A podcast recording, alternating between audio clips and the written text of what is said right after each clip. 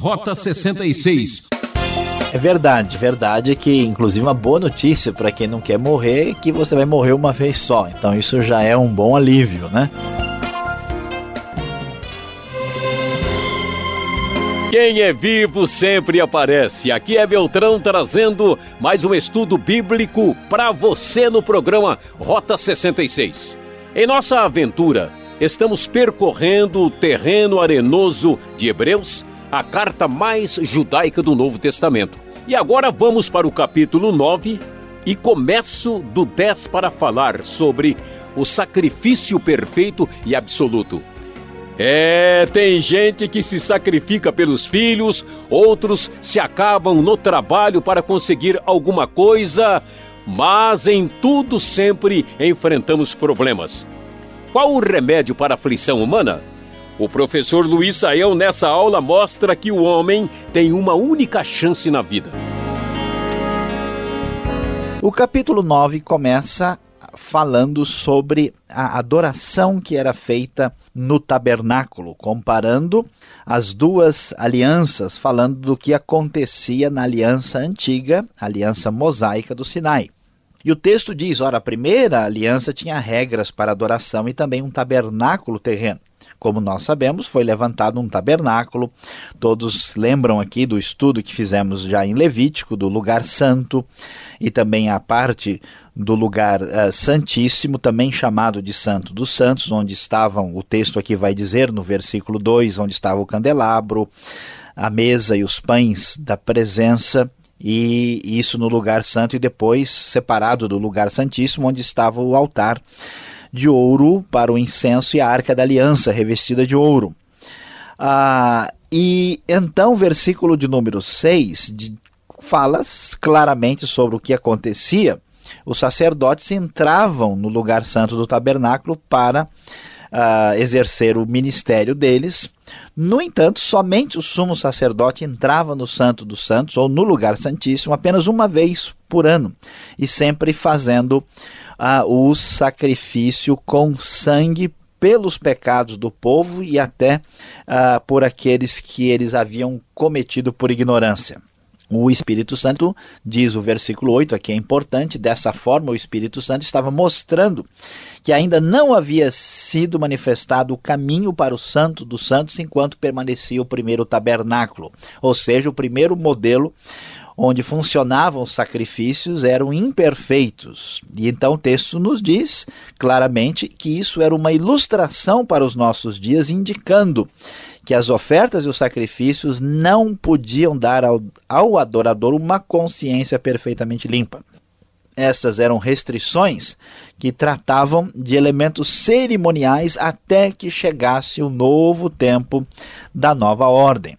Então, ah, versículo 11 vai nos falar: quando Cristo veio como sumo sacerdote, ele adentrou o maior e mais perfeito tabernáculo não feito pelo homem, não pertencente a esta criação. O primeiro tabernáculo é apenas um modelo, mas Cristo fez um sacrifício absoluto de natureza plena, universal e até cósmica. Não foi por meio de sangue de bodes e, ovilho, no, e novilhos, mas pelo seu próprio sangue que ele entrou no Santo dos Santos de uma vez por todas. E é claro, diz o texto, que o sangue de bodes e touros, eh, eles não tinham condição de purificar plenamente uma pessoa. Eles não eram, eles eram apenas uh, uh, sacrifícios de natureza cerimonial e que apontavam para uma realidade. E a questão é que se esse sangue podia tornar uma pessoa cerimonialmente pura, quanto mais o sangue de Cristo, agora muito superior, que pelo Espírito Eterno se ofereceu, purificará nossa consciência dos nossos relativas aos nossos pecados, no uh, de atos que levam à morte, para que sirvamos ao Deus vivo, diz o versículo 14. Nós não precisamos mais estar nesse ritualismo, porque agora temos a realidade, a substância plena. Diante disso, nessa condição de sacrifício, Cristo é o mediador de uma nova aliança.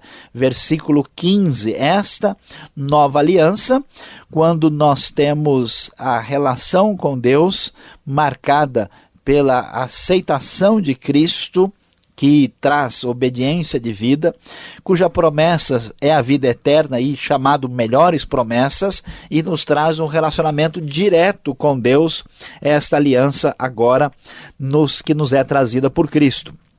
E versículo 16 ah, em diante vai nos falar ah, sobre um testamento. É importante observar que no grego a palavra testamento e aliança é a mesma, de ateque.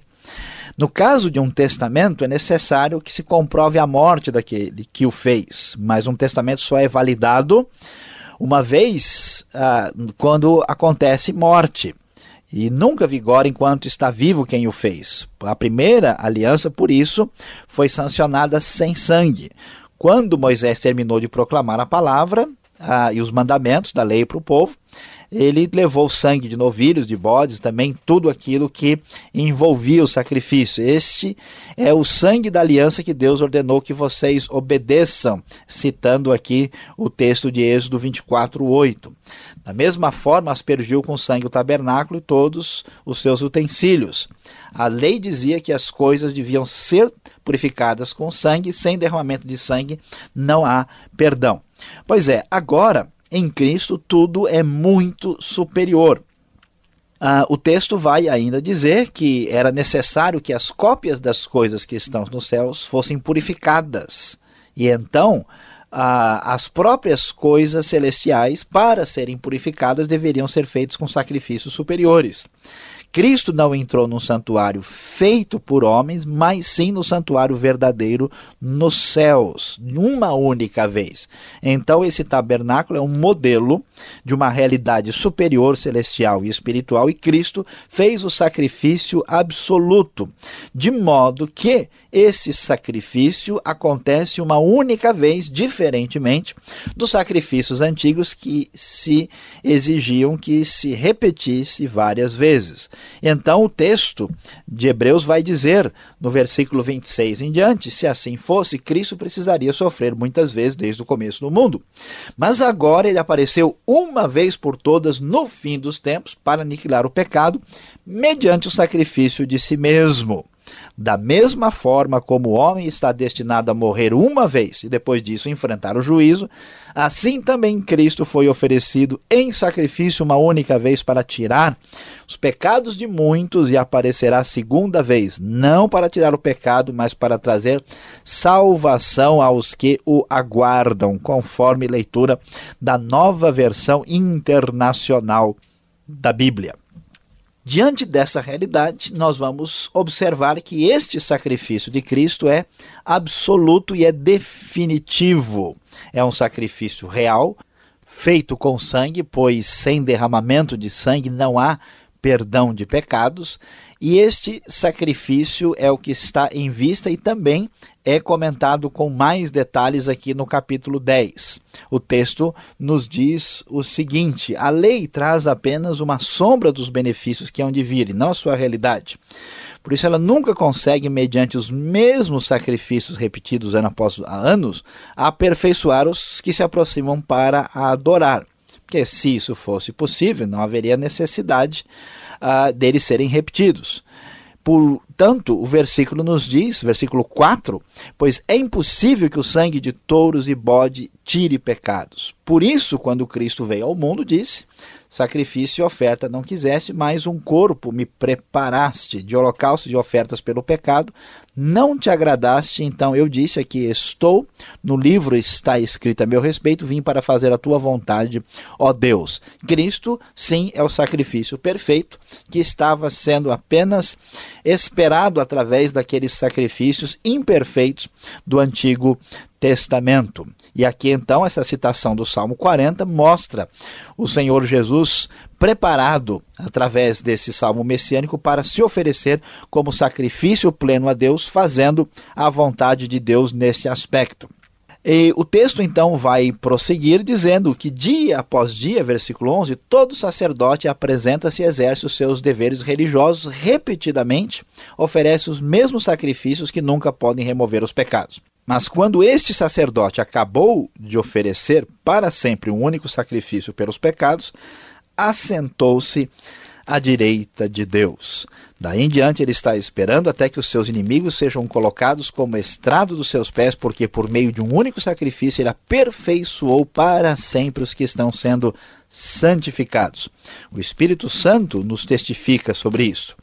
Esta é a aliança que farei com eles depois daqueles dias, diz o Senhor. Porei as minhas leis em seu coração e as escreverei em sua mente. A citação de Jeremias 31.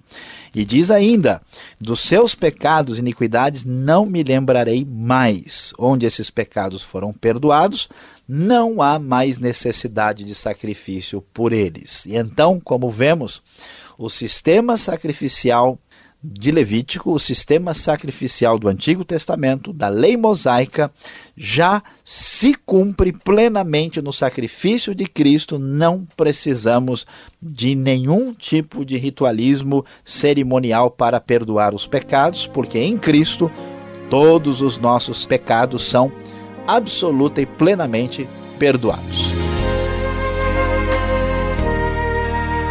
Você está acompanhando o programa Rota 66, o caminho para entender o ensino teológico dos 66 livros da Bíblia. Essa é a série de estudos na carta aos Hebreus com o tema O Sacrifício Perfeito e Absoluto. E estamos olhando o capítulo 9 e 10. Mande a sua cartinha, faça um sacrifício. Anote: Caixa Postal 18.113, CEP 046 26-970, São Paulo, capital. E-mail rota66 arroba transmundial.com.br. O Rota 66 tem a produção e apresentação de Luiz Saião, na direção e redação Alberto Veríssimo, na locução eu, Beltrão, numa realização transmundial. Vamos para a última parte do programa com a participação do pastor Veríssimo conversando com o pastor Saião.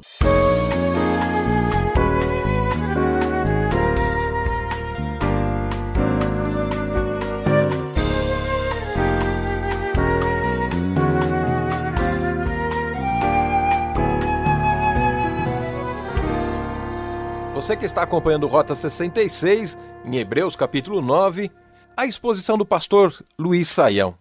E eu já começo a, com a pergunta que talvez o nosso ouvinte olhou no texto e já ficou curioso.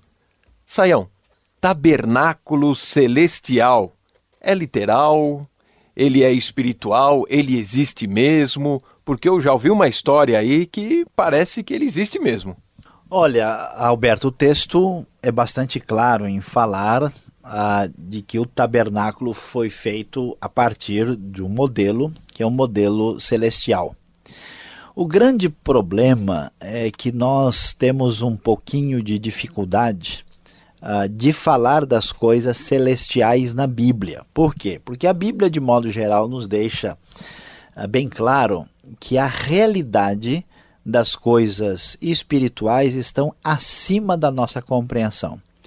Então, por exemplo, quando nós vamos estudar, e aqui nós vamos estudar no Rota 66, um livro como Apocalipse, ou certas passagens escatológicas, essas passagens eles, elas mencionam certas realidades celestiais, por exemplo, no final do Novo Testamento você tem a Nova Jerusalém, que é um cubo, né?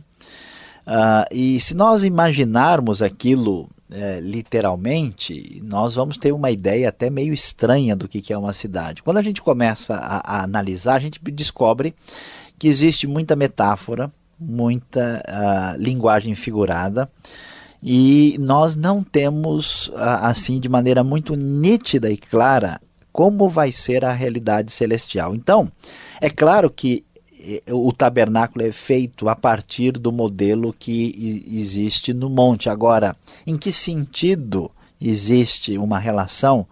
Em que sentido existe um tabernáculo celestial? Onde está o ponto de comparação? A coisa aqui fica um pouco misteriosa. Então a gente não tem mais informação detalhada sobre isso na Bíblia.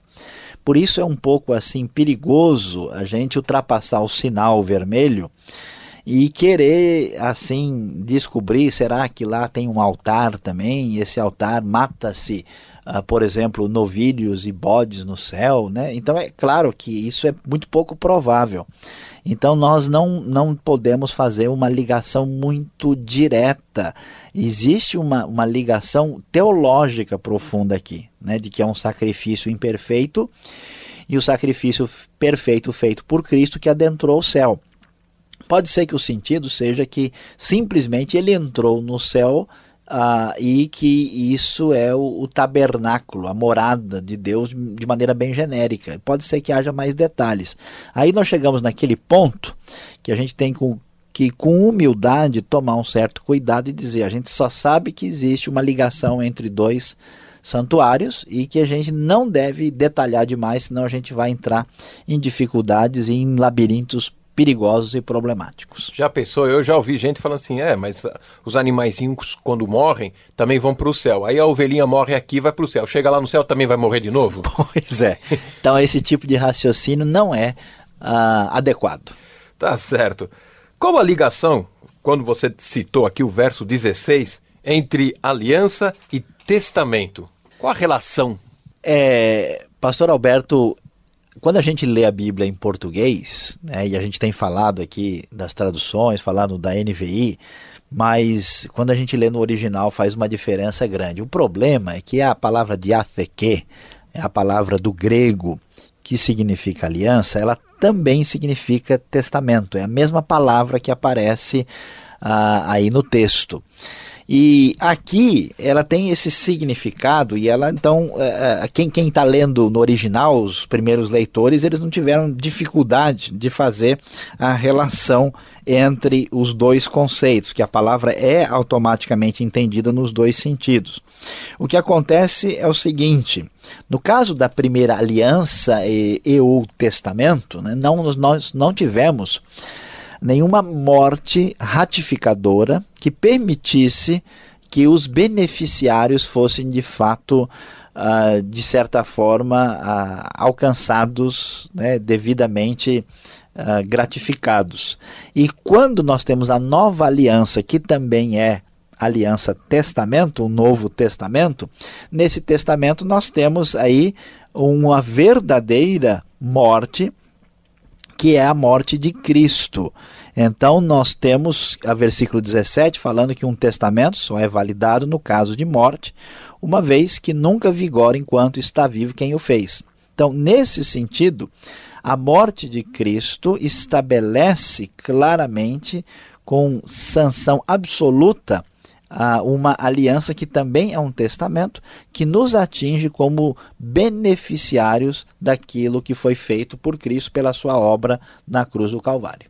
É sermos co-herdeiro, então, aí em Cristo. É, temos uma herança de, é, que decorre desse, uh, dessa aliança e testamento também, que tem o conceito duplo na própria língua original.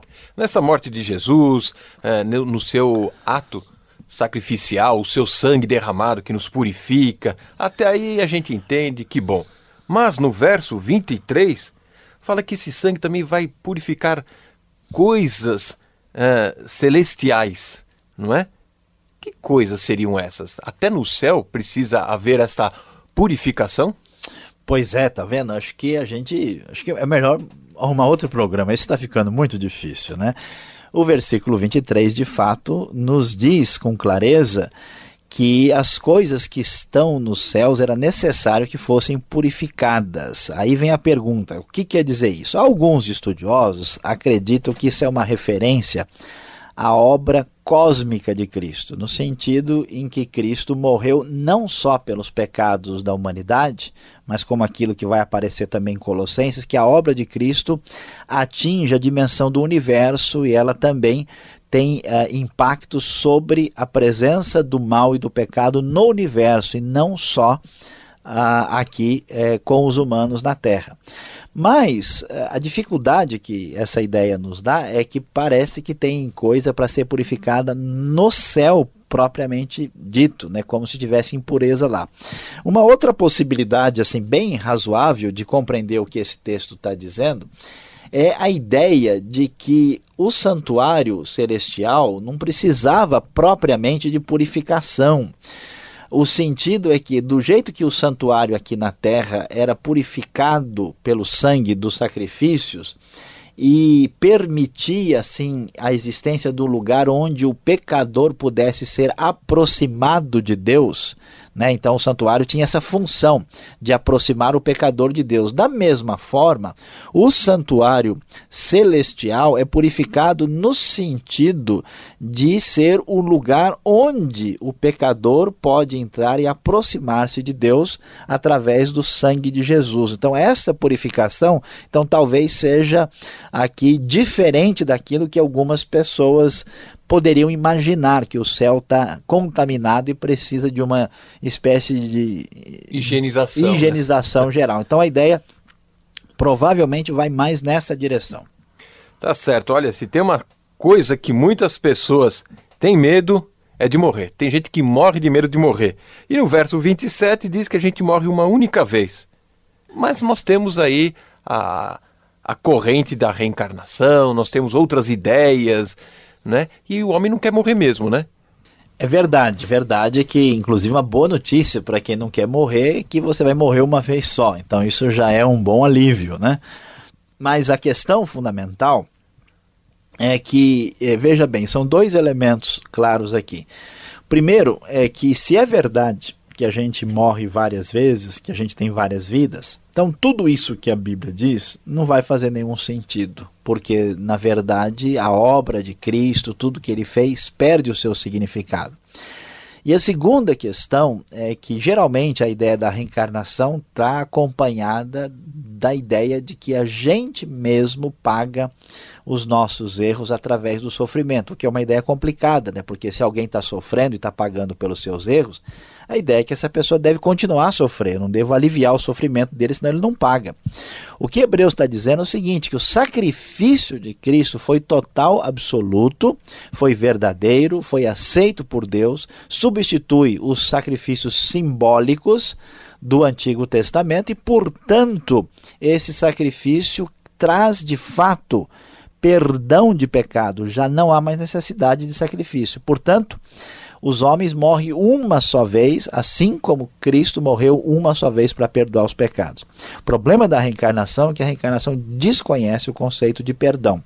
E o perdão é a palavra essencial do cristianismo do Novo Testamento. Mesmo que muita gente às vezes queira, né, misturar os dois, a verdade, pastor Alberto, é que não dá para acreditar no Novo Testamento e reencarnação ao mesmo tempo. São ideias muito distintas e contraditórias.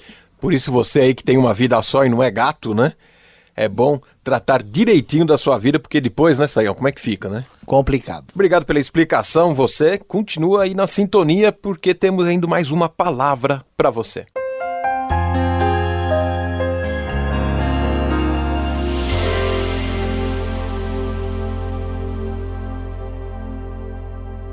Hoje no Rota 66 falamos sobre o sacrifício perfeito e absoluto, lendo e estudando Hebreus 9, a primeira parte do capítulo 10. E qual é a grande, a grande lição para a nossa vida? A grande lição chama-se a única chance. Muitas vezes nós nos animamos com várias coisas na vida quando elas podem ser resolvidas de uma outra forma. Mas quando temos problemas que são absolutamente sérios e precisam de uma única solução, por exemplo, alguém vai fazer uma cirurgia que é absolutamente capaz de definir se a pessoa vai viver ou não vai viver. Vai operar um câncer, vai operar do cérebro. Não há possibilidade de resolver de uma outra forma, é a única chance.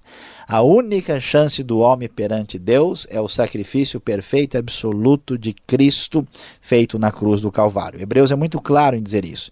E a grande verdade para o nosso ouvinte que nos ouve é que a única chance da sua vida diante de Deus não está numa instituição religiosa, numa igreja, numa outra organização, em um ministro religioso, sua única chance está no sacrifício de Cristo que morreu para perdoar os seus pecados. Portanto, abra sua vida para Cristo, receba Ele, do contrário, você não terá outra chance, outra alternativa de acordo com o ensino do Novo Testamento. Fim de mais um Rota 66 que volta nesse mesmo horário e nessa mesma sintonia. E veja o site transmundial.com.br. Aquele abraço.